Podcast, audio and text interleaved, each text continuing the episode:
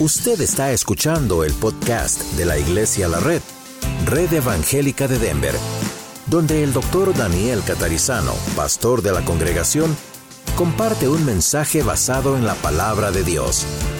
Ahora abra su corazón y permita que en los próximos minutos el Señor le hable y le bendiga. Hablar acerca de venciendo la frustración con la iglesia. ¿Eh? Creo que muchos de nosotros, tal vez no todos, pero muchos de nosotros hemos pasado por frustraciones, probablemente en alguna iglesia donde hemos estado antes o aún aquí en Iglesia La Red, porque no existe la iglesia perfecta, aunque sí hay iglesias sanas, iglesias enfermas, lamentablemente. Pero para todos ustedes, a los que están escuchándonos en la radio, que han padecido frustraciones con algunas iglesias, esta lección es para todos nosotros. ¿Ok? En unos momentos más vamos a tener, como siempre, una breve entrevista a alguien que superó esa frustración, alguien que venció esa frustración. Pero por ahora vamos a mirar lo que dice nuestro bosquejo y vamos a ir analizándolo. Como siempre vamos a terminar, vamos a hacer definiciones. Definiciones. Creo que todos se han dado cuenta que cada domingo aparecen los mismos puntos en el sentido de qué es esto o aquello, qué tipos de esto o aquello hay, cómo vencí esto o aquello y qué dice la Biblia de esto o aquello. Entonces así hemos hablado de qué temas. ¿Recuerdan los temas que hemos hablado? Cómo vencer la ira, cómo vencer el, el temor, la depresión. ¿Okay? ¿Cuál fue la otra? La idolatría, esa fue el domingo pasado. Y hoy estamos hablando de cómo vencer la frustración con la iglesia. Entonces aquí dice, frustración con la iglesia es un sentimiento de tristeza, decepción, desilusión con la iglesia debido a diversos factores. La frustración puede ser de dos tipos. Puede ser justificada, y vamos a explicar eso en un minuto más, y la frustración puede ser injustificada. Continuamos diciendo que debemos entender que en una iglesia hay de todo, y ven que está entre comillas, de todo. Es un lugar público, a pesar de que es una iglesia, es un lugar público. Eso significa que van y vienen todo tipo de personas, creyentes y no creyentes, gente que viene con distintas agendas o ideas en su cabeza, otros que realmente vienen a adorar al Señor, a conocerlo, ¿verdad? Hay de todo no es un núcleo cerrado con las puertas cerradas y que si usted no presenta un documento no puede entrar. Entonces eso nos tiene que hacer pensar que en una iglesia hay de todo y vamos a ver con nuestros ojos y escuchar con esos oídos cosas que nos parecerían extrañas dentro de una iglesia, pero justamente porque es público. Y las iglesias cristianas, las iglesias evangélicas, se prestan más a que todos veamos cosas extrañas que a una misma iglesia católica por la estructura del servicio, por la idea de la familiaridad, del compañerismo, de todo lo que se hace, da más pie a que uno, aún dentro de las paredes de un templo, pudiese llegar a ver cosas un poco raras en algunas personas. Y se dice, wow, estos son cristianos o así son los cristianos. Les recuerdo, no estamos en la iglesia primitiva ya, está hace dos mil años, no, no estamos en persecución, reunidos en una caverna y no solamente nosotros, estamos aquí en un lugar muy público entonces, naturalmente vienen toda clase de personas, curiosos, atrevidos. Si yo les contase testimonios de las cosas que yo escucho, el viernes estuvimos en la reunión de varones y un poquito mencionamos esto, ¿verdad? Entonces, hay gente que viene con diferentes ideas y bueno, están por aquí, a veces están un tiempo y durante ese tiempo manifiestan lo que son, lamentablemente, pero lo bueno es que están aquí, pueden escuchar la palabra de Dios, ¿verdad que sí? Muy bien. Entonces, dice aquí nuestro bosquejo, debemos entender que en una iglesia hay de todo hasta que venga el Señor. Y aquí yo le pongo un paréntesis a ustedes que están en la iglesia de la red. Preste atención al sermón durante el servicio. Tenemos que ser pacientes y lo de preste atención al servicio porque tiene algo que ver con lo que acabo de decir. Mateo capítulo 13 versículos 24 al 30, Mateo 13, 24 al 30, La palabra de Dios dice que Jesús les refirió otra parábola diciendo, el reino de los cielos es semejante a un hombre que sembró buena semilla en su campo, pero mientras dormían los hombres, vino su enemigo y sembró cizaña entre el trigo y se fue. Y cuando salió la hierba y dio fruto, entonces apareció también la cizaña. Vinieron entonces los siervos del padre de familia y le dijeron, Señor, ¿No sembraste buena semilla en tu campo? ¿De dónde pues tienes cizaña? Él les dijo, un enemigo ha hecho esto. Y los siervos le dijeron, ¿quieres pues que vayamos y la arranquemos? Él les dijo, no, no sea que al arrancar la cizaña arranquéis también con ella al trigo. Dejad crecer juntamente lo uno y lo otro hasta la siega. Y al tiempo de la siega yo diré a los segadores, recoged primero la cizaña y atadla en manojos para quemarla, pero recoged el trigo en mi granero. Captaron la idea de la parábola, es bastante fácil de captarla. Entonces nosotros como iglesia no tenemos autoridad ni sabiduría de Dios para separar completamente trigo de cizaña que hasta cierto punto, porque la Biblia dice por su fruto los conoceréis y todas esas cosas, hablando de quién es falso profeta, quién no y todas esas cosas. Pero en realidad tenemos que tener mucho cuidado con estas cosas. Y hay mucho que decir ahí, ¿verdad? Yo sé que quizá alguno de ustedes o los que están en radio puedan pensar, ¿y qué, ¿y tal cuando hay que hacer una disciplina y esto y que el otro? Bueno, eso es diferente. Por ejemplo, el siguiente texto que aparece en su bosquejo es el texto de Tito capítulo 3, versículo 8 la carta de Tito hacia el final del Nuevo Testamento, que recuerdo son las cartas de Pablo, está Timoteo, primera segunda de Timoteo, Tito, antes de Filemón. Tito, capítulo 3, Dios eh, a través del apóstol Pablo le escribe a el pastor Tito, pastor de esa iglesia, y le da instrucciones, y ahí sacamos los pastores modernos también las instrucciones, únicamente de la Biblia. Entonces, Tito 3, 8 Dice, palabra fiel es esta y en estas cosas quiero que insistas con firmeza, para que los que creen en Dios procuren ocuparse en buenas obras. Estas cosas son buenas y útiles a los hombres. Fíjese que no dice que es una obra para salvación, sino que son útiles a las personas. Verso 9, pero evita las cuestiones necias y genealogías y contenciones y discusiones acerca de la ley porque son vanas y sin provecho.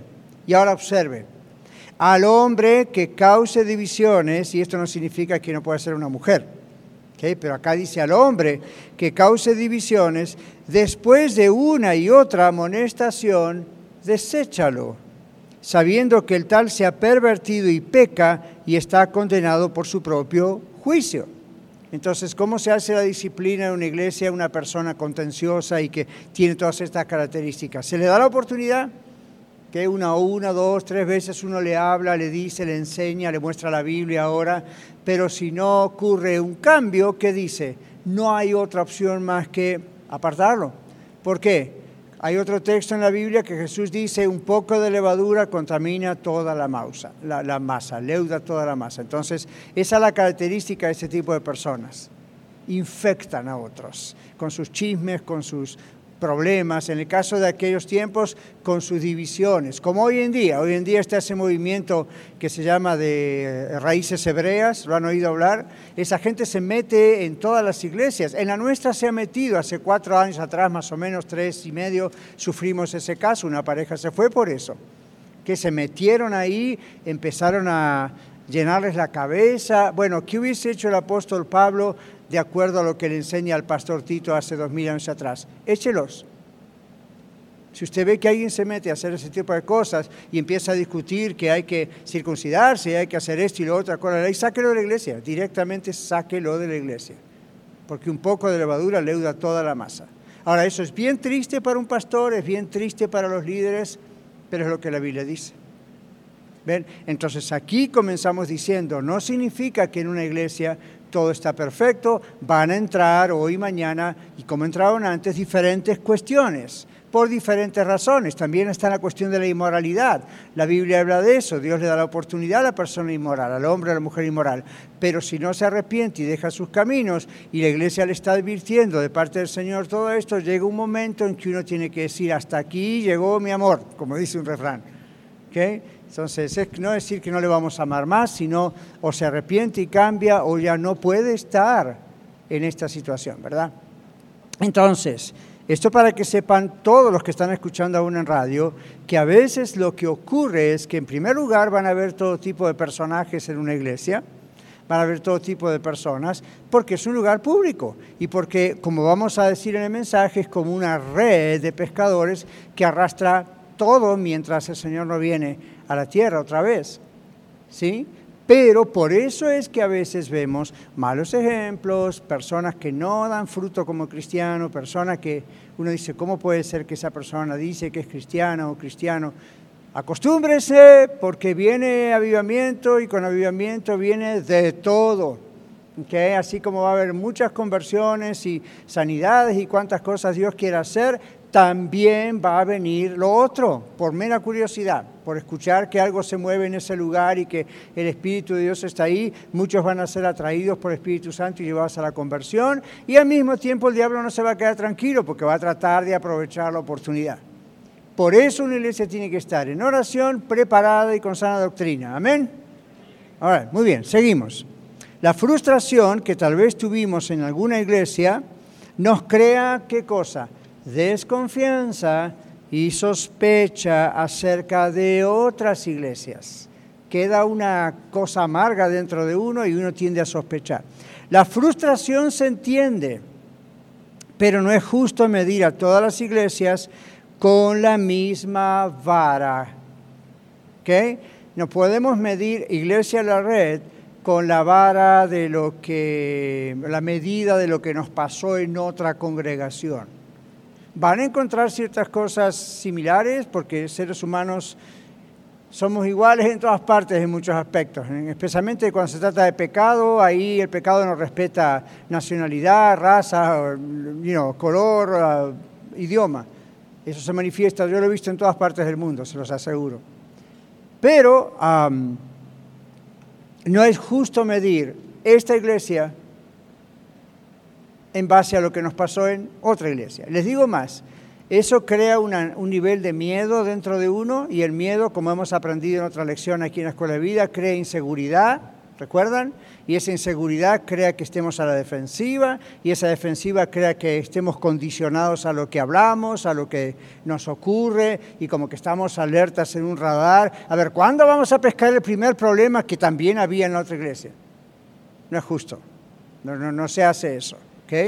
Si sí comprendemos que somos seres humanos, si comprendemos que fallamos, pero no estemos alerta a ver dónde encontramos el mismo defecto o lleguemos a decir, ya ve, acá oh, igual que son, todas las iglesias son iguales. Eso es injusto, eso es ignorancia y eso es pecado.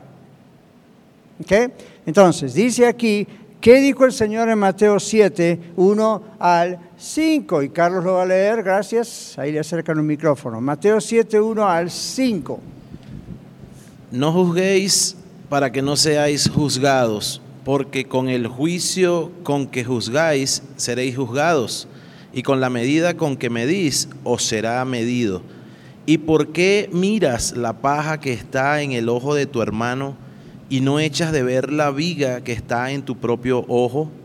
¿O cómo dirás a tu hermano, déjame sacar la paja de tu ojo y he aquí la viga en el ojo tuyo? Hipócrita, saca primero la viga de tu propio ojo y entonces verás bien para sacar la paja del ojo de tu hermano. Ok. ¿Dónde está Miguel?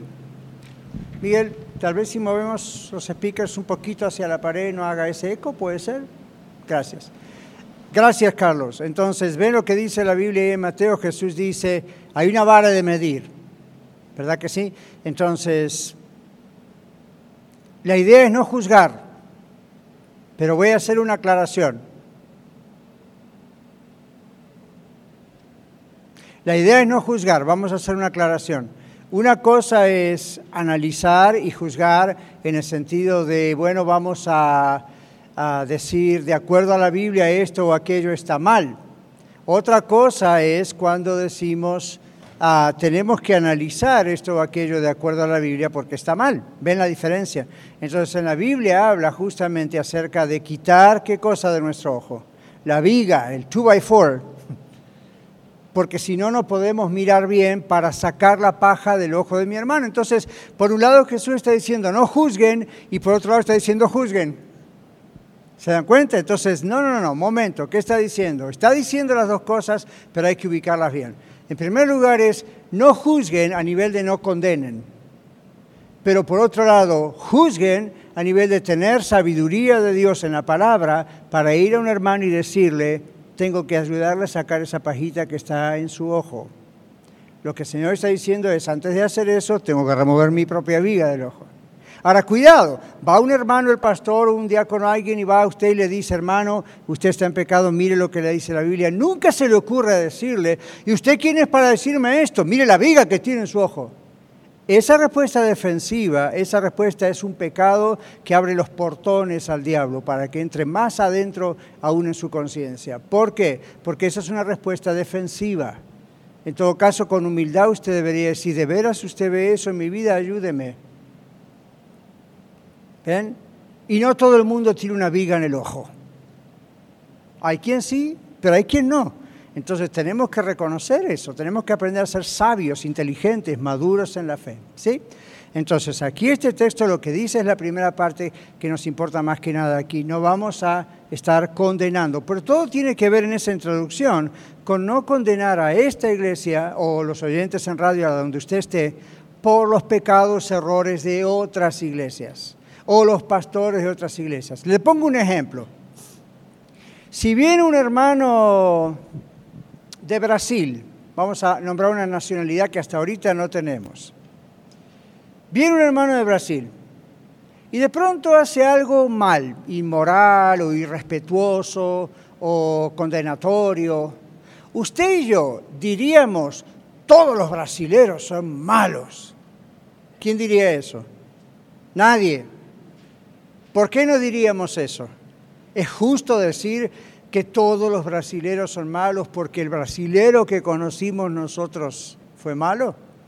Respóndame, no estoy predicando. No es justo. No es justo decir eso. Entonces, ¿es justo decir todas las iglesias son malas porque donde yo estuve me fue mal? No. ¿Es justo decir todos los ángeles son malos porque existe Satanás? ¿Un ángel caído? No. Entonces ve, no, tranquilícese. Siempre tenemos que pensar, en este planeta Tierra, en este mundo, vamos a encontrar estas situaciones. Es lamentable, es feo, pero la red arrastra todo. No estoy hablando de iglesia la red, sino la red de los pescadores. E iglesia la red también. Entonces, aquí dice, la frustración que tal vez tuvimos con otra iglesia nos crea desconfianza, se entiende, nos crea sospecha, bueno, hasta cierto punto se entiende. La frustración se entiende, pero no es justo medir a todas las iglesias con la misma medida, ¿ok? El mismo estándar. Seguimos. Como digo yo siempre, y aquí lo escribí, no le haga pagar a esta iglesia por los pecados de su iglesia anterior esta iglesia no tiene la culpa de lo que le hicieron en la otra iglesia. Entonces, eso es algo que pasa en las parejas, en los matrimonios, pasa con los hijos, pasa con... Ustedes han escuchado una expresión que la toman un poco de la Biblia y no es burlona, pero hay que tener cuidado como cuando se usa esa expresión. ¿Qué se hacía en los altares que Dios había ordenado en el Antiguo Testamento cuando se venía a traer una ofrenda pidiendo perdón a Dios? ¿Qué se ponía en ese altar? Los escucho. Sacrificios. Uno de los creyentes más nuevos se acordó de eso. Sacrificios de animales. ¿Recuerdan? Se traía un cordero, se traía, etc. De esa historia, que es bíblica, salió como una especie de dicho diciendo, no ponga el chivo expiatorio en esto. ¿Por qué decían chivo expiatorio? Bueno, porque el cordero que se ponía en el altar del Antiguo Testamento cargaba simbólicamente con los pecados de la gente. Uno traía, había pecado, traía al tabernáculo o al templo un cordero y la idea era el sacerdote ponía las manos sobre ese cordero, pedía perdón a Dios y era como que toda la ira de Dios se descargaba sobre ese cordero. ¿Por qué se hacía eso? ¿Por qué Dios ordenó eso? ¿Eso es figura de qué y de quién? Es figura de Cristo. Cristo en la cruz iba a cargar con la ira de Dios por nuestra culpa, la suya y la mía. Entonces, cuando se dice chivo expiatorio o animal expiatorio, lo cual no está muy bien correcto decir, pero para algunos que conocen la idea, ¿cuál es? Si usted mide esta iglesia con los pecados de otra, usted está poniendo esta iglesia como un chivo expiatorio, como que esta iglesia tiene que pagar por lo que pasó en otro lugar. ¿Es justo? No es justo. O lo mismo si es su, su, segundo, usted se enviudó o lamentablemente hubo un divorcio, ahora se casó con otra persona y no se da cuenta que está descargando toda su ira y todo su problema sobre esa persona que no tuvo nada que ver con su conflicto anterior. Entonces son cosas que hay que meditar, orar, pensar en esto para no caer en ese error. ¿Qué? Pero específicamente con la iglesia. Entonces yo por eso acá les digo, no le haga pagar a esta iglesia por los pecados de su iglesia anterior. ¿Qué dice acá? Dios lo envió a esta iglesia, observe para qué, para sanarlo, para edificarlo y para usarlo en la obra del Señor. Entonces, estas son cosas que pasan a veces en diferentes tiempos de la vida, pero ocurren. Sanarlo, a gente que fue sanada de todas las frustraciones anteriores en nuestra iglesia muy rápidamente, otros les llevó más tiempo. Luego, para edificarlo, ahí va la sana doctrina, ahí va el compañerismo unos con otros, va mucho la oración, muy bien, eso es toda la vida. Y luego dice, ¿para qué también? Para usarlo. Para que el Señor le use no significa que siempre le va a llamar a ser pastor o ser eh, anciano de la iglesia o ser un líder de la iglesia. Puede ser que sí, puede ser que no. Todos podemos de algunas formas diferentes servir de acuerdo a lo que el Señor nos quiera, eh, nos llame a hacer. Ahora, estas tres cosas Dios les ha traído a la iglesia para sanarlo, edificarlo y usarlo en la obra. Entonces, ¿qué ponemos acá? Deje atrás qué cosa. Y extiéndase hacia dónde. Deje el pasado y extiéndase hacia adelante. Y entonces, ¿qué va a ocurrir como resultado? Vamos a crecer. ¿Quién dijo esto? Pablo dejando ciertamente lo que queda atrás, que para él era de mucho valor, eran estudios, era academia, era universidad, era riqueza, era un privilegiado Saulo de Tarso. Pero cuando conoció a Cristo y Dios lo llamó para predicar el Evangelio, dijo, ciertamente dejando todo lo que está atrás, me extiendo hacia lo que está adelante, a Cristo. Ahora, hay otra cosa. Él era un hombre de estos fanáticos que había legalistas, fariseos en aquella época, y entendió cuál fue la función de la ley, agarró bien la onda de lo que significa eso y dejó ese legalismo y se extendió en la gracia de Dios, entendiendo que la ley fue la base para estas cosas y no lo que salva. Entonces, ven, uno tiene que aprender. Y en este mismo principio espiritual y mental, uno aprende cuando ha tenido frustraciones antes con una iglesia, olvide eso, deje eso atrás y extiendas. Y si usted quiere extenderse y crecer en Iglesia de la Red, no puede estar constantemente comparando con lo que pasó en otro lugar. O a la defensiva sospechando en cualquier momento me pasa a mí lo que me pasó la otra vez. No. Entonces, tranquilícese, respire profundo y dígale, Señor, me has traído acá, me estás sanando, me estás edificando, me estás ayudando a avanzar. Hazlo. Y el Señor lo va a hacer. Muy bien. Aquí ponemos en esta página, parafraseando, oh, dice aquí antes, si usted ve un problema, y lo va a ver, como lo veo yo también, no sea parte del problema, sino de la solución. Cuando uno ve un problema, ¿cómo puede llegar a ser parte del problema? ¿Alguien tiene idea? Ahí con la mano me dice Ana, ve con los dedos pasando la voz, hablando, ¿no es cierto? Diciendo, ya viste el problema que hay, en vez de ser las soluciones, o sea, extiende el problema. Cuando usted ve un problema, primero ore bastante en su casa y cuando el Señor le dé la indicación de hacerlo, venga y hable con el líder. El pastor, otras personas. ¿Okay? El viernes a la noche tarde, una persona vino a decirme a mí algo que veía en cierto lugar y yo dije, gracias por decírmelo. Entonces, ahora tenemos que trabajar sobre esa situación, ¿ve? Pero eso es lo que bíblicamente hay que hacer. En vez de ir con cualquier hermano y decirle, ya vio lo que pasó, que bla, bla, bla. Mire, mire lo que dice acá. Si usted ve un problema, no sea parte del problema en una iglesia. ¿Sea parte de qué? De la solución. Eso no significa usted va a arreglar el problema, significa usted ore por ese problema. Luego me atrevo a decirle, no pídale a Dios que le ayude a no crear otros problemas. ¿Recuerdan cuando domingos atrás hablábamos, creo que fue por allá por no sé cuánto tiempo atrás, acerca de esos, ah, decíamos acá hay un conflicto, oh, cuando estábamos con la serie de los matrimonios, decíamos resolución de conflictos, ¿recuerdan los cuatro grandes cuadrados? Decíamos, uno es acá y otro, uno de ellos, ¿cuál era? Crear otros conflictos alrededor. Ahora, hay formas de crear otros conflictos alrededor. En aquella oportunidad yo les dije cuando ustedes creamos otras cosas que tienen que ver con eso o no tienen que ver con eso, pero hay otra forma. Agregar información que no se le dio. No mienta, no, no invente, no, no, no, no, no cree cosas, ¿ok? Cosas extrañas. Todos estamos percibiendo, mirando, escuchando, oyendo no, no, no, no cree una fantasía alrededor de eso, ¿ok? No sé, les digo un ejemplo.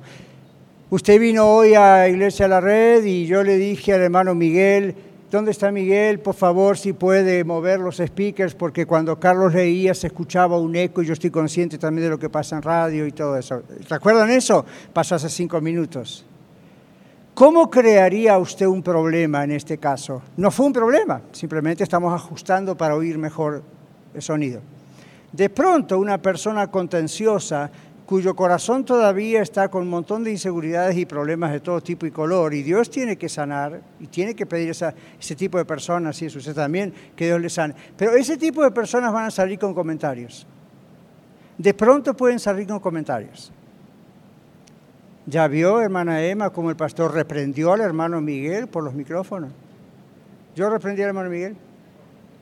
No, al contrario, estoy contando con alguien que sé que es un experto en esto para que nos ayude a mover los micrófonos. Pero ven cómo de pronto se puede agregar eso. ¿Qué tal si yo mañana mando al hermano Mario y le digo, hermano Mario, mire, esta noche necesitamos su ayuda en la red norte porque queremos que aprenda esto y lo otro o alguien faltó? Y usted está a lo mejor en la red norte y dice, o ya sabe que el hermano Mario va a reemplazar a Alex en el sonido. ¿Quién dijo eso? Nadie dijo eso. Solamente estoy diciendo, hágalo. Entonces, cuando usted no tiene la información completa, zip it, decimos en inglés. ¿Sabe qué significa eso? Como los cierres en una camisa, en una... cierre la boca. Yo soy muy práctico esta mañana porque les digo, estoy hablando con la red, pero estoy hablando con no sé cuánta gente en la radio pastores y gente de otras iglesias. Y estoy cansado en el Señor de escuchar estas tonterías por toda la ciudad crezca. Crezca en el Señor. ¿ok? Entonces, si usted ha tenido esas frustraciones, sea parte de la solución, no sea parte del problema. Y ser parte de las soluciones, no andar ahí pasando voces y al mismo tiempo no crear historias. ¿Ok? Muy bien, seguimos adelante. Ustedes recuerdan que existió un presidente americano que se llamó John Fitzgerald Kennedy, JFK, le decimos, ¿cierto? Bueno, él ya murió hace muchos años, ya saben la historia, tal vez. Entonces aquí él una vez dijo algo, y yo pongo aquí parafraseando al expresidente JF Kennedy, no pregunte qué puede hacer su iglesia por usted, sino qué puede hacer usted por su iglesia. Eso no fue lo que el presidente dijo. El presidente dijo, no pregunte lo que su país puede hacer por usted, your country. Pregunte lo que usted puede hacer por el país. ¿okay? Entonces, acá no estoy promoviendo ninguna ideología demócrata, republicana o la que sea, ¿eh? simplemente es una buena cosa que él dijo, ¿okay? es una buena frase y tuvo razón. Ahora, hoy en día sus colegas estarían contradiciendo lo que él dijo porque hacen completamente para otro lado, pero bueno, cada uno es cada uno, dice por el campo y cada cual es cada cual. Ahora, aquí la cuestión es, parafraseándolo, no pregunte qué es lo que su iglesia puede hacer por usted. Mira, la iglesia no es Walmart. Los que me están escuchando en radio, ¿verdad? O su tienda favorita. La iglesia no es Target, la iglesia no es Jesse Penny, la iglesia no es... Usted no va a la iglesia a consumir un producto y si no le gusta va y lo cambia. Ve, esta semana nosotros compramos un producto en casa y ahora ya llamamos para que lo vengan a buscar porque no, no es lo que queremos. Entonces uno dice, hay gente que se mueve de iglesia en iglesia porque le agarró una frustración o porque quiere que la traten con manos de seda, ¿verdad? Entonces si una mano a lo mejor no le va bien o no hacen las cosas o otras personas de pronto dicen es que ahí no se ejercen todos los dones del Espíritu Santo. ¿Usted cómo sabe, a menos que esté aquí todos los días? O en todos los servicios, o en todas las, las congregaciones. A mí y no, el Señor no hace fotocopias de sus dones espirituales. Entonces, ah, comprendamos esta situación. Okay, tenemos que saber que la iglesia no es un lugar de consumo, donde voy a ver qué producto puedo agarrar, qué puedo comprar, qué me pueden regalar. Qué... No, no, no, no, no, no, no, no. Eso puede ser para la gente del mundo que no conoce a Cristo, su vida no está transformada, naturalmente tienen esa mentalidad. Los que somos creyentes, somos creyentes porque hemos nacido de nuevo en Cristo, nuestra mentalidad es diferente. Entonces cuando venimos a la iglesia decimos, Señor, háblame, quiero que tu mensaje me hable y me transforme, y también vengo para adorarte, y Señor, si me quieres usar, yo estoy aquí para que me uses en lo que quieras. Miren, cuando yo estaba en Colorado Springs, yo conocí un hermano de Bélgica, estaba aquí en Estados Unidos estudiando, allá en Europa, un país Bélgica, Belgium, y vino acá y un día nos hicimos, no amigos así íntimos, pero sí, bueno, sí estábamos. Y, un día él me contó en privado que él siempre llevaba a la iglesia su, su su ofrenda, pero también llevaba un billete de 20 dólares, siempre lo tenía en su, uh, packet, en su bolsillo. Nunca sabía para qué. Pero cuando llegaba, decía, Señor, si estos 20 dólares le pueden servir a cualquier persona, aunque yo no la conozca, muéstramelo, yo se los voy a regalar. Y un día le tocó a Lidia, mi hija. Por eso nos enteramos de esta situación. Eso produjo que, porque él no lo andaba divulgando, pero como tocó en casa, ven, él se acercó y me dijo, yo, le dijo, yo soy fulano, yo soy Chris, se llamaba Chris, Veniers, dice, yo soy Chris Veniers, y dice, no sé por qué, pero yo, yo, yo entiendo que tengo que darte esto. Y él no sabía la historia de mi hija, él no sabía lo que estaba pasando, él no sabía que mi hija estaba contando dinero para ir a las misiones, un viaje misionero con otros estudiantes. ¡Boom! ¿Ven? Cuando yo era un estudiante en el seminario, terminando el primer año, en el verano siempre decían que teníamos que ir a trabajar en la obra misionera en algún lugar para aprender en la parte práctica. Y, bueno, yo me fui al Perú, eso era muy costoso para nosotros, cualquiera en ese momento, y iban a ser casi tres meses. Y un día me llaman de la administración y me dicen, no, esto es un sobre que tiene su nombre. Era un sobre anónimo y yo abrí el sobre y ahí había dinero que me ayudó muchísimo para comprar mi ticket. ¿Ven cómo obra el Señor? Ahora, observen, ¿no? lo hizo así, yo no sé, todavía no sé quién es, hasta la fecha, hace más de 40 años. Entonces, Dios sabe quién es, o quién fue, a lo mejor está con el Señor, I don't. Pero ven, uno, uno tiene que pensar, voy, a, voy con la iglesia, voy a la iglesia con esa mentalidad, no solo de recibir, pero también de dar. ¿Quién sabe cómo Dios le quiere usar a usted este día? ¿Ven? ¿Quién sabe? Ahora, tipos de frustraciones con la iglesia y después tenemos una pequeña entrevista. Hay frustraciones, como dije al comienzo, que justifican que uno esté frustrado hasta cierto punto. ¿Por qué? ¿Cuáles son? ¿Qué dice aquí? Falsas doctrinas. Si usted va a una iglesia con falsa doctrina, por supuesto, no solo, tiene que estar, no, solo tiene que estar frustrado, tiene que salir corriendo de ese lugar.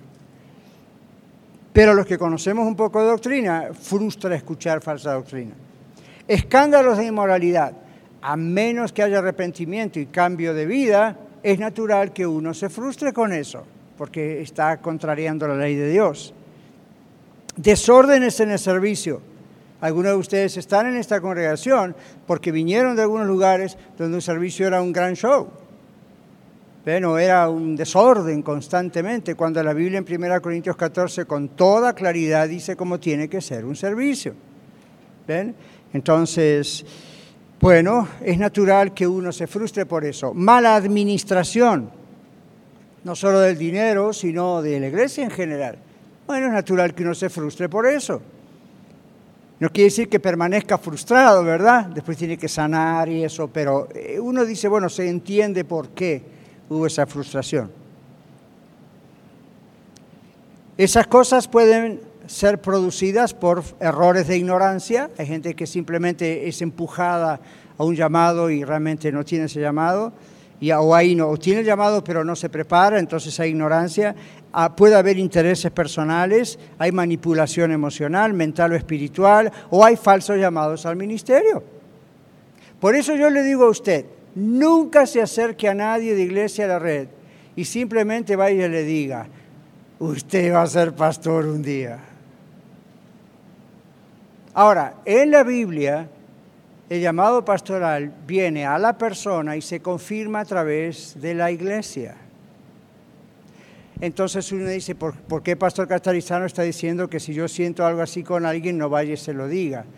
Tiene que chequear que lo que está haciendo no es por sus emociones o porque le gusta a esa persona o le cae bonita o ve que tiene ciertos carismas para ciertas cosas. Si eso está en su corazón, esa es mi recomendación pastoral. Continúe orando por esa persona.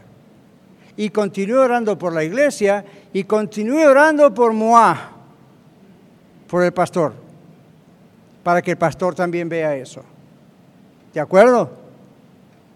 Miren que tenemos cuatro congregaciones, algunos de ustedes sueñan con, yo sé a quién pondría aquí, aquí, aquí, aquí. No importa lo que usted sueñe, no importa lo que yo sueño, lo que importa es qué es lo que Dios quiere hacer. Entonces tranquilícese, guárdeselo, ore al Señor, puede compartirlo conmigo en privado, fine, no hay ningún problema, pero lo vamos a mantener así hasta que Dios muestre esto es lo que les estoy diciendo. ¿Por qué les digo esto? Porque Denver se caracteriza, y se los digo porque estuve en Radio Luz muchos años, Denver se caracteriza por gente que no tuvo un llamado al ministerio y sin embargo estuvo, está en el ministerio. Y uno dice, ¿cómo es posible? Yo he hablado hasta en mi oficina de consejería cuando la tenía todos los días en la calle Jamaica, con personas que me han dicho, yo me he dado cuenta que no tengo un llamado pastoral. Y yo les digo, ¿y por qué está trabajando de pastor? Porque me pusieron el micrófono y me dijeron, predique. O me dijeron, a partir de hoy Dios dice que usted es pastor.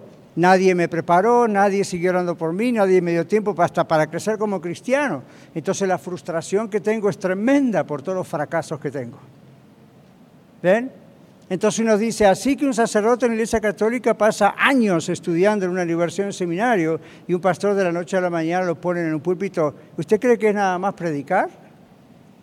Hay muchísimas otras cosas que usted no ve que un pastor realmente tiene que hacer durante la semana y para eso se requiere un llamado, la unción, la aprobación de la iglesia, pero hay mucha preparación bajo la tutela de otro pastor y otros que están ahí trabajando con esa persona. Entonces, hemos tomado muy rápidamente, muy superficialmente, ¿no les parece?, la cuestión del llamado pastoral y entonces hoy se sufren las consecuencias.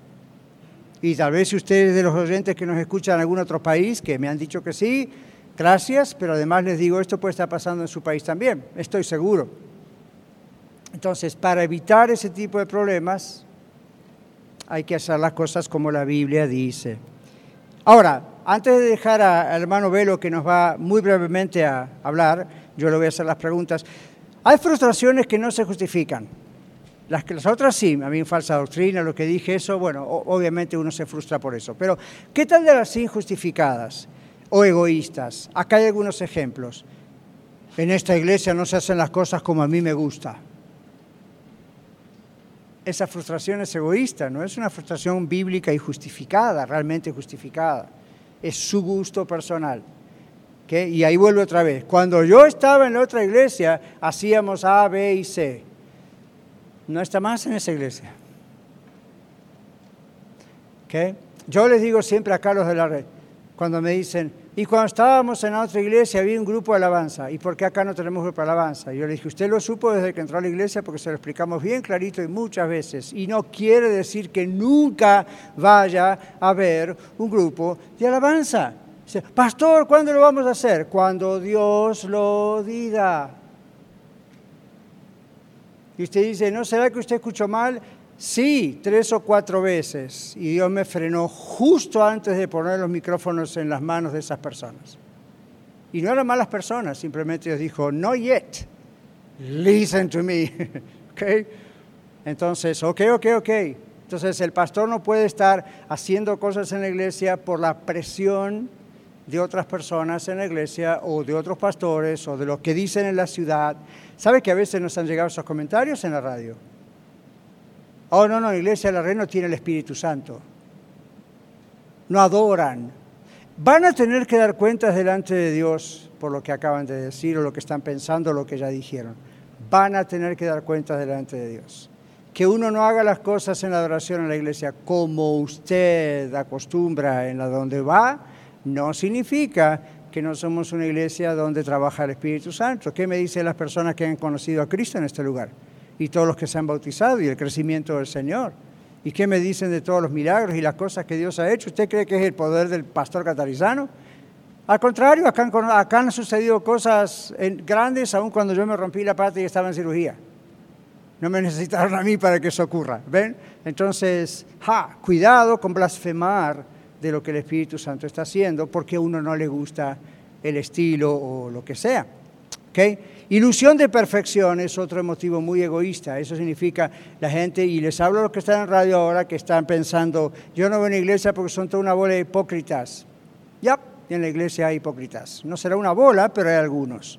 ¿Okay? Ahora, más hipócrita es aquel que piensa que en una iglesia todo va a ser perfección. No estamos en el cielo. Acabamos de decir, la red arrastra todo la red del pescador, como dijo el Señor, arrastra todo y eso es la oportunidad para todos. ¿Ven? Una agenda secreta, como tener una posición de liderazgo, lucirnos por medio de una participación en el servicio y no se nos da la oportunidad. Hemos tenido tres o cuatro casos en siete años y medio de gente que hasta se hizo miembro de la red y luego de un par de años dice, no, me voy a ir. ¿Por qué? Porque yo quiero cantar y usted no me deja cantar en la plataforma. Y con esa actitud no va a cantar ni acá, ni allá, ni pasado mañana. Porque esa actitud muestra que lo que usted quiere es lucirse. No, yo quiero servir al Señor. Un siervo, una sierva del Señor nunca tiene esa actitud, jamás. Esa actitud muestra la actitud de un corazón arrogante. Arrepiéntase, pídale perdón al Señor y que la sangre de Cristo borre su pecado. Porque si Dios le ha dado un don y le ha dado talentos musicales u otros talentos de enseñanza o predicación, bendito sea el Señor, pero que los use el Señor. En el momento, en el tiempo del Señor, preparado por el Señor, y no porque usted dice, lo tengo que hacer. Esa es otra razón por la cual hay tanta frustración en Denver alrededores. Bueno, yo tengo aquí la red, pero perdónenme, yo estoy sintiendo que estoy hablando a todo el Estado. Seguimos acá. Frustraciones injustificadas. Las frustraciones injustificadas son una trampa diabólica y por lo tanto son pecado. No le busque otro nombre.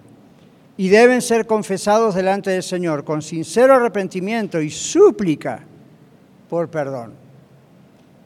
Dios va a chequear nuestras motivaciones. ¿Con qué motivo el pastor es pastor? ¿Con qué, ¿Cuál es la motivación de ser pastor? ¿Fue un llamado o le gustó simplemente el pastorado?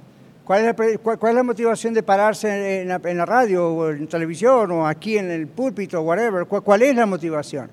¿Está respondiendo un llamado de Dios de verdad? ¿O le gusta al público? ¿O quiere hacerse ver? ¿O tiene alguna, un talento para comunicación? ¿Cuál es la...? Yo chequeo siempre mi motivación. ¿Vamos a abrir otra congregación? Ok, Señor, ¿cuál es la motivación? Estamos cumpliendo tu visión, la misión que nos has dado, pero ¿hay algo más escondido, pecaminoso atrás de esto o qué? Estamos por comprar un edificio y es grande. Si el Señor concreta todo, vamos a decir, ok, gloria sea al Señor, no nos vamos a envanecer por lo que el Señor nos ha dado. Amén. Ok, frustraciones entonces con las iglesias pueden ser injustificadas, toda la cuestión personal, o a veces se justifican, son cosas antibíblicas. Ahora vamos a invitar al hermano Luis Velo que pase al frente, tengo nada más unos 7, 8 minutos, pero él tiene capacidad de síntesis. Con él hemos hablado, lo conozco ya hace varios años, fue alumno de la Escuela de Ministerios cuando yo todavía estaba en la oficina en Jamaica y después de varios años vino a Iglesia La Red, pero hemos hablado inclusive hace no mucho tiempo atrás, hermano Luis, en un programa yo le hice una entrevista sobre esto y, bueno, no sobre la frustración con la iglesia, pero salió el tema y fue muy interesante. Entonces, hermano Luis, va a tener que ser muy breve porque el tiempo avanza, perdón, pero ¿cuándo comenzó su frustración con una iglesia? Bueno, primero que nada, Dios les bendiga a todos y saludándoles, ¿verdad? También a los que están en la radio. Eh, bueno, voy a ser bien breve, que hay mucho de qué hablar, pero una ocasión conocí a un amigo que había, le habían recetado lentes después de, en un trabajo, después de mucho, muchos años que había estado, pues ya, ya tenía algunos 18 años él. Le recetaron unos lentes y decía, es que no, yo no los necesito, pero cuando se los puso dijo, wow, qué bonito es el mundo. Ah. Con esto quiero decirles que pues yo nací en una iglesia cristiana y pues desde niño estuvimos bajo, bajo el pastorado de mi padre, mirando algunas cosas y algunas frustraciones, mm. las cuales me invitaban a mí a no ser cristiano para empezar. Los hijos de pastor vemos más cosas, ¿verdad? Sí. ok, yo fui hijo de pastor. Sí. Siga.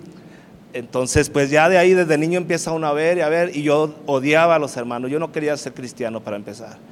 Y luego ya, pues al paso del tiempo, como voy a ser muy breve, este, total, el Señor me convenció de que yo fuera cristiano. Y bueno, dije, yo nunca voy a ser pastor. Y pues, hijo de pastor, muchas veces se piensa eso lo que el pastor estaba diciendo. Y sinceramente sí sentía esa pasión, ese deseo, pero yo dije, no, no, no, no, no, eso ya estuve ahí, no quiero que mis hijos sufran en ese estilo. Y total, a última, a última fecha, este, después de también algunas frustraciones, trabas y todo eso, estuvimos en, en algunas pequeñas iglesias. Ajá. Pero usted me contó una vez que hubo un periodo donde usted dejó la iglesia. Sí. ¿Qué pasó ahí? Ah, mi papá fue ah, destituido de la iglesia por algunas causas justificables, bíblicas. Él, mencionaba algunas cosas bíblicas y decía este, que pues la iglesia debería de haber algunos cambios. Entonces él se tuvo que ir a otra organización y por lo tanto a nosotros nos corrieron de la iglesia también como familia pastoral. Entonces fuimos destituidos de ahí de la iglesia y pues no nos quedó otra más que ir a seguir a mi papá. Este, ya pues después otra vez regresamos otra vez a la misma iglesia. Era como un tipo de religiosismo lo que teníamos nosotros. So, si le diéramos un nombre a su tipo de frustración, ¿qué diría? Ah, si le diéramos un nombre a ese tipo de frustración, ay, pues no, no puedo asimilarlo. ¿Fue una frustración con Dios mismo o con la iglesia?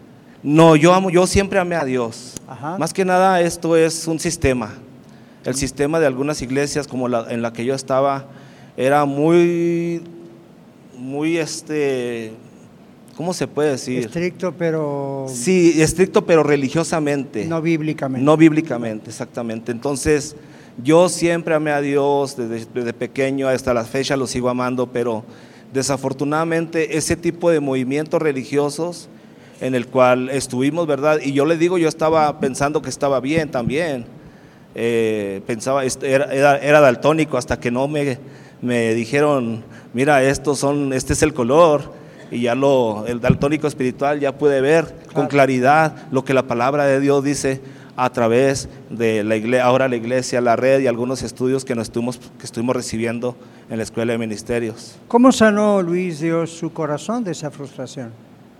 Sí, este es difícil el proceso, es muy difícil porque eh, los, lo confronta a uno entre decisiones de muchos años de vida.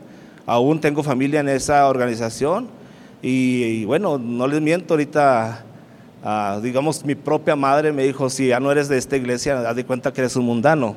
Entonces es una iglesia, es una familia también, de, en la cual los amo también a mis hermanos y a mi familia, a mi madre obviamente pero yo entiendo, yo entiendo que no todos podemos ver claro cómo es la palabra de Dios. Y ese tipo de respuestas que la mamá le dio es una respuesta típica de una organización equivocada. ¿Por qué les digo eso? No es el espíritu bíblico. No es el espíritu bíblico decir, una cosa así. ¿okay? No está hablando de que estaba en el espiritismo, estaba en la brujería, estaba en el witchcraft. No, estaba en otra denominación, en otra iglesia cristiana. Hacía las cosas diferentes. No estaba en otra religión propiamente dicha, tal vez. Pero, pero ese, esa especie de fanatismo y aferrarse a sistemas de los hombres que pudieron haber trabajado bien en un tiempo o pudieron haber sido beneficiosos en otro lugar, agarrarse de ese sistema y pensar esto es la palabra de Dios, ahí hay un problema. Y la reacción que él acaba de mencionar lo demuestra. Amén. Ah, cuando algunas veces me han preguntado que si no les tengo odio o coraje a los hermanos, no, sinceramente no. Uno, uno debe de ser amoroso y comprensivo con todos ellos. Claro. Este, yo me siento orgulloso en cierta forma de haber crecido en una iglesia cristiana porque fue, fueron mis principios. Básicamente hablando, gracias a Dios, Dios nos empezó a meter un poquito más en la palabra y fuimos aprendiendo más y más y más y, y logramos a entender lo que la palabra de Dios dice y como les menciono, Dios va poniendo personas, eh, iglesias aún, eh, amigos, para irles mostrando lo que dice la palabra de Dios, eh, ir viendo claro. Por lo tanto, yo hasta la fecha, yo sigo aún platicando con mis hermanos, con algunos que, algunos son pastores y dicen, es que aquí el sistema está así, así, así, así. Le dije, ¿y? Y les digo, ¿y? Claro. Entonces, Están justamente en una posición como para hacer algo al respecto. Sí, ellos no, no quieren hacer algo, no quieren cambiar, simplemente ahí la única manera de, de cambiar es salirse de ahí, porque no puede uno hacer algo, es un tipo de, con toda la expresión de la palabra lo digo y con respeto, es un tipo de mafia religiosa. Es que crea miedo, esa es otra característica. Cuando usted está en una falsa doctrina, crea miedo. Ven, por ejemplo, están los masones, que algunos no los consideran un grupo religioso, pero realmente lo son, y son muy poderosos en Estados Unidos. Y yo he tenido alumnos en la escuela de ministerio en el pasado en Texas que vinieron de los masones. Y dos llegaron al grado 33, que es allá lo máximo. Y ellos me dijeron, pastor, cuando nosotros entregamos nuestra vida realmente a Cristo, nos amenazaron con cortarnos la lengua. Y yo les dije, ¿por qué? Eso es parte de lo que hacen con la idea de que uno no pase información. Y yo medio en serio, medio en broma, le digo, ¿usted sabe escribir? Pero ve, la idea es, es un castigo, lo vamos a mutilar. Entonces, ¿cómo una persona puede estar en una... Eso no es de Dios, ¿ven? Gracias, yo sé que hay toneladas para hablar, pero lo hemos grabado, gracias Luis, gracias, muy bien, gracias por su valentía. Gloria a Dios. El testimonio de Luis está grabado, está grabado en Historias de Vida y usted lo puede encontrar en los podcasts de Iglesia La Red y en Viva Mejor lo hemos tenido un segmento hablando algunas cositas de estas y también lo puede encontrar allí. Pero tenemos cuatro textos bíblicos en su bosquejo que no vamos a perdernos de leer, porque la idea entonces es cómo vencer la frustración con la iglesia. ¿Qué dice Dios en su palabra? Yo creo que Luis, nuestro hermano, ha practicado estas cosas, o por lo menos algunas de estas cosas porque lo ha dicho. Isaías 26, 3. Atención con el micrófono, mi hermano. Isaías 26, 3. Hace su mano si lo tiene y José llega corriendo para que usted pueda decirlo. Aquí, adelante. Otro busque Lucas 10, 38 al 42. Otros de ustedes Salmo 46, 10. Y por último alguien Jonás 1, 1 al 3. Adelante, Juan. Tú guardarás en completa paz aquel cuyo pensamiento en ti persevera porque en ti ha confiado. Muy bien, gracias. Tú guardarás en perfecta paz aquel cuyo pensamiento en ti persevera. Entonces no es pienso en Dios los domingos, todo el tiempo persevero en pensar en el Señor y Dios trae paz a nuestro corazón. Entonces, ¿cómo se aplica esto a alguien? Se aplica a muchas cosas, pero ¿cómo se aplica, por ejemplo, a alguien que se frustró con una iglesia? Pídale al Señor, Señor, tú dijiste en tu palabra, tú dices en tu palabra que vas a guardar mi corazón en paz. Y yo voy a perseverar hasta que sienta esa paz tuya.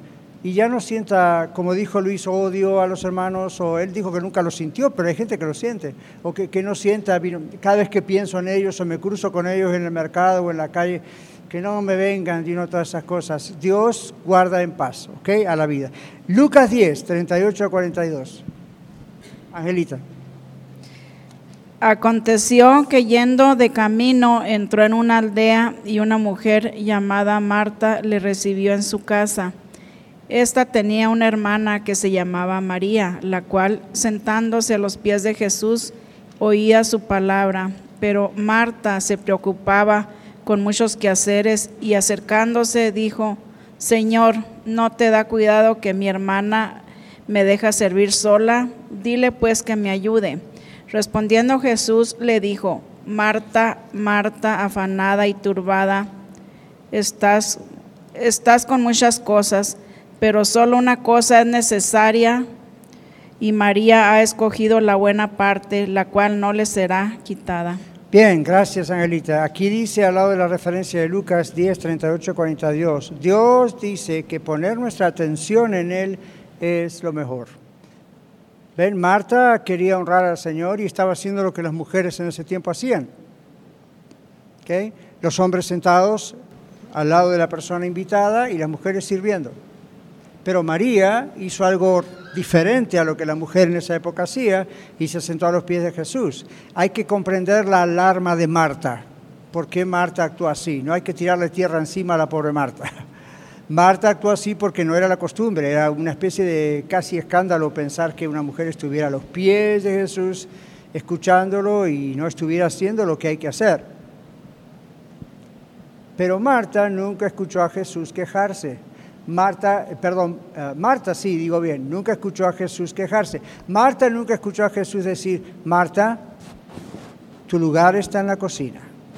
Ve a ayudar a tu hermanita o María, perdón, tu lugar está en la cocina, ve a ayudar a tu hermanita Marta. Jesús no dijo nada y siguió su enseñanza. Marta, ¿qué tendría que haber hecho? Cuando vio que María, que estaba haciendo algo atípico, estaba allí y que el Señor Jesús no la estaba reprendiendo y le estaba dejándola para que María absorbiera la enseñanza, ¿qué tendría que haber dicho Marta? Zip ¿Recuerdan? Si Jesús no le dice nada, si Él no está haciendo nada y Él es la autoridad, mejor me quedo callada. Pero la frustración fue tan grande que explotó. Y fíjense a qué se atrevió a decirle a Jesús, no te da, de alguna manera lo reprendió. ¡Wow! ¿Ven lo que hace la frustración? Eso es como cuando usted y yo nos frustramos y en oración decimos, ¿por qué Señor haces esto? Nunca haga eso, eso es una especie de insulto. ¿Cómo le va a pedir a Dios cuentas de lo que Él hace? Usted puede, como yo, decir, Señor, ¿para qué está ocurriendo esto? ¿Cuál es el propósito de esto? Ahora, en los salmos hay muchos por qué. ¿Por qué tú esto? ¿Por qué lo otro? Pero recuerde que la revelación de Dios va avanzando en el Nuevo Testamento, ¿ok? Entonces, no va a ir al infierno porque le pregunte a Dios por qué, pero antes de preguntarle a Dios dame cuentas de lo que estás haciendo, usted no tiene autoridad para eso, yo tampoco, preguntémosle al Señor, ok, ¿qué está pasando aquí cuando vemos una irregularidad a lo mejor en la iglesia y no parece que Dios está actuando? Dios está actuando, usted y yo no lo vemos o no está ocurriendo de la manera que nosotros queremos. ¿Recuerdan a... ¿Por qué corre tan rápido el tiempo en Denver? ¿Recuerda a, a quién era? Juan y su hermano, ¿verdad? Señor, estaban ahí en Samaria y los samaritanos los trataron mal, como hacían siempre con los judíos. ¿Y qué hicieron? ¿Quieres, oh Señor, que oremos para que caiga fuego del cielo y los destruya? ¿Cómo le va a decir usted eso a Jesús? ¿En qué coco cabe, en qué cabeza cabe decirle al Señor? En todo caso tendrían que haberle dicho, Señor, ¿por qué tú no haces eso? ¿Por qué se me subió a la cabeza el poder de Dios, Juan? Por ejemplo, ¿no? Entonces, ¿por qué Dios, Jesús los llamó los hijos del trueno? Por algo era. Si Jesús hacía caso a lo que estos dos decían, no había iglesia el día de hoy. Hubiesen matado a todo el mundo. Si Dios les hubiese dado ese poder, hubiesen hecho desastres. Y el Señor los reprendió a sus discípulos. ¿Cómo, cómo me están diciendo que? Piensen, yo vengo por esta gente a morir también. ¿Ven? En otras palabras. Entonces, Dios dice que debemos poner nuestra atención en Él, especialmente también cuando estamos así que nos turba algo. Salmo 46, 10. Oh, la ganaron allá. Estad quietos y conoced que yo soy Dios. Seré exaltado entre las naciones, enaltecido seré en la tierra. Uy, una de las partes más duras para nosotros, estar quietos y conocer que yo soy Dios. No está diciendo tomen asiento y conozcan que yo soy Dios. Relájense y conocen que. Está diciendo pare lo que está haciendo, pare lo que está diciendo, pare lo que está en su cerebro y de- recuerde que yo soy Dios. En otras palabras, yo tengo control. ¿Ve lo que dice aquí? Dios dice que estemos quietos porque Él tiene el control de todo. Si hay una frustración, algo anda mal en la iglesia, Dios tiene el control. ¿Ok? Último, Jonás 1, 1 al 3. Aquí adelante, Ana. Jonás 1, un poquito más alta la mano para que lo vea. Ahí está, Jonás 1, 1 al 3. Vino palabra de Jehová a Jonás, hijo de Amitai, diciendo, Levántate y ve a Nínive, aquella gran ciudad, y pregona contra ella, porque ha subido su maldad delante de mí. Y Jonás se levantó para huir de la presencia de Jehová a Tarsis, y descendió a Jope, y halló una nave que partía para Tarsis, y pagando su pasaje, entró en ella para irse con ellos a Tarsis, lejos de la presencia de Jehová. Gracias, Ana. Dice aquí el bosquejo, Dios dice que no podemos escapar del lugar donde nos envió. Ajá. Dios dice que no podemos escapar del lugar donde Él nos envió. Y usted dirá, ah, pero los pastores nunca van a sentir una cosa así. Por supuesto que hay un llamado, por supuesto que uno no escaparía, pero hay pastores que terminan escapando del lugar donde Dios los envió, no por las razones que Jonás lo hizo. Pero tampoco está bien. Ahora, Jonás no le gustaba nada a esta gente de Nínive. Y no podía, igual que con Juan con los samaritanos y su hermano, ¿verdad? Entonces no podía comprender la misericordia de Dios hacia esa gente, la gracia de Dios. Entonces, ve, hizo lo mismo que los otros del Nuevo Testamento. Los del Nuevo Testamento tendrían que haber aprendido de la historia de Jonás, porque Jonás vino siglos antes. Jonás se sentó, ¿se acuerdan la calabacera? A mirar a ver cuándo Dios iba a destruir Nínive. ¿Cuántos quisieran tener a Jonás como un hermano en Cristo acá? No sería un hermano en Cristo con esas ideas tal vez. Pero imagínese, ¿verdad? Que usted mire Denver o la ciudad o el barrio que usted conoce y dice, ay, que Dios destruyera este lugar. Que viniera otro 911 y destruyera. What? What are you saying? ¿Ve? No. Dios está en su gracia haciendo su trabajo. Cuando Él venga como juez de la tierra, Él va a hacer lo que Él tiene que hacer. Mientras tanto, no. Amén.